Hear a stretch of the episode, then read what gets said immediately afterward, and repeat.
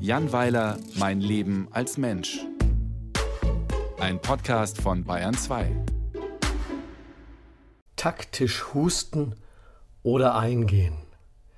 Meine Immunzellen sind recht zahlreich. Ich besitze etwa zwei Billionen davon und sie wiegen über ein Kilo.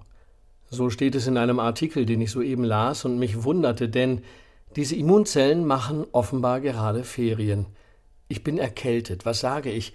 Ich bin siech. Meine Versuche, den Infekt mit Hustenbonbons und allerhand Sirupe in Schach zu halten, sind derart gescheitert, dass ich auch genauso gut hätte rauchen können. Was an einem Reizhusten besonders nervt, ist, dass man damit in etwa so auffällt, als wandere man in silbernen Schuhen auf den Wallberg. Als Huster ist man mindestens so ein Sonderling, mehr noch, man ist sozial erledigt, selbst im Fußballstadion zieht man sich missbilligende Blicke zu. Oder im Wartezimmer beim Arzt. Man geht hin, weil man hustet, und dann wird man geächtet, weil man hustet. Man möge doch bitte zu Hause bleiben, heißt es dann. Das bedeutet nichts anderes als die Ausgrenzung von harmlos Erkrankten aus der Mitte der Gesellschaft, man muss es mal so sagen. Zugegebenermaßen gibt es Gelegenheiten, in denen das Husten wirklich nicht angebracht ist. Eine Grabrede sollte tunlichst nicht davon begleitet werden, besonders dann nicht, wenn der oder die Verstorbene etwas an den Atemwegen hatte. Auch Liebeserklärungen sollten bei starkem Hustenreiz unterbleiben, weil es sein könnte, dass die Prioritäten des gleichzeitig sprechenden und hustenden Werbers nicht ganz eindeutig scheinen.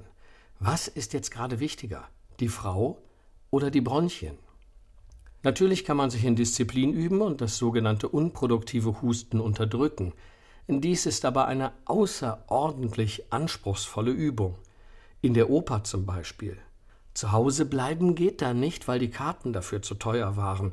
Dann muss man eben flach atmen und sich damit abfinden, spätestens im zweiten Aufzug der Götterdämmerung mit leisem Röcheln im Parkett zu versterben. Oder man hustet taktisch. Das taktische Husten lässt sich in zwei Kategorien unterteilen. Die erste Sorte ist für Anfänger. Man hustet einfach dann, wenn es nicht so stört. Die Götterdämmerung bietet dafür Momente größten Getöses, die Richard Wagner extra zu dem Zweck komponiert hat, dass der Bürgermeister von Bayreuth seinem Hustenreiz freien Lauf lassen kann. Dem schließen sich in der Regel zahlreiche infektiöse Zuschauerinnen und Zuschauer an, was aber eben nichts macht, weil das von Wagner mit entsprechenden Lautstärkevorgaben instruierte Orchester selbst ein vielstimmig bellendes Publikum mühelos übertönt. Aber wie gesagt, das ist für Laien. Wer sich hingegen richtig auskennt, baut das Husten an inhaltlich passender Stelle ein. Hier hilft die Kenntnis des Librettos. Wer ein wenig übt, kann seinem Husten einen Ausdruck verleihen und kommentierend in die Handlung husten. Eine Gelegenheit dafür ergibt sich bereits im ersten Akt der Götterdämmerung, wenn Brünnhilde in der dritten Szene singt Mehr als Walhalls Wonne, mehr als der ewigen Ruhm ist mir der Ring. Hier könnte ein zustimmendes Husten den dramaturgischen Effekt des Moments deutlich verstärken.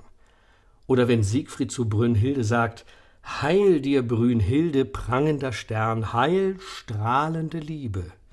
Da könnte ein lobendes Husten folgen, sozusagen positive Verstärkung in Richtung des Helden, der ja doch sehr aus sich herauskommt in der Szene. Wenn der Hustenreiz einen großen Ausbruch erfordert, sollte man diesen in die vierte Szene des zweiten Aufzugs legen, gleichsam als Soundeffekt, wenn es heißt Hilf, Donner, tose dein Wetter zu schweigen die wütende Schmach. Hier darf grollend gedonnert werden. Bei Hagens Ankündigung, Siegfried kalt zu machen, dir hilft kein Hirn, dir hilft keine Hand, dir hilft nur Siegfrieds Tod, ist ein tadelndes Husten durchaus angebracht. Beim Ableben Siegfrieds sollte man dann aber angemessen betroffen hüsteln, und zwar etwa nach der Zeile Süßes Vergehen, seliges Grauen. Das kann man zu Hause üben, das ist nicht zu viel verlangt. Taktisches Husten ist eine Kunst, die man auch in anderen Situationen kultivieren kann. Wer es einmal beherrscht, der möchte vor lauter Spaß gar nicht mehr gesund werden.